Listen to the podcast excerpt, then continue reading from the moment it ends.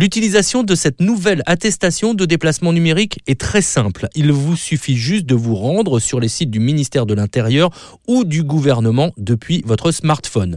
Vous y trouverez un formulaire à compléter identique à l'attestation papier que vous utilisez depuis le 17 mars.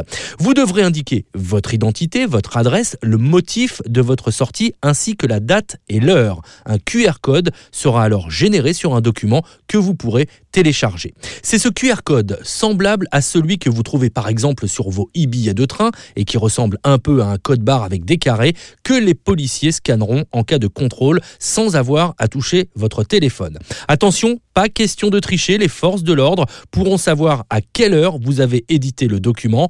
Concrètement, si vous rajoutez l'horaire quelques secondes avant de vous faire contrôler, eh bien, ils le sauront. Pour le reste, pas de changement, l'attestation, qu'elle soit papier ou numérique, reste la compagne obligatoire de vos déplacements, de quoi vous vous exposez à 135 euros d'amende et 200 euros en cas de première récidive dans les 15 jours. Cette attestation numérique, dans tous les cas, doit être remplie à chaque sortie, que ce soit pour aller faire vos courses, une balade d'une heure autour de chez vous pour aller chercher des médicaments ou aider une personne vulnérable. Sachez enfin qu'elle est individuelle, une par personne, sauf pour les enfants, que vous pouvez ajouter sur le formulaire.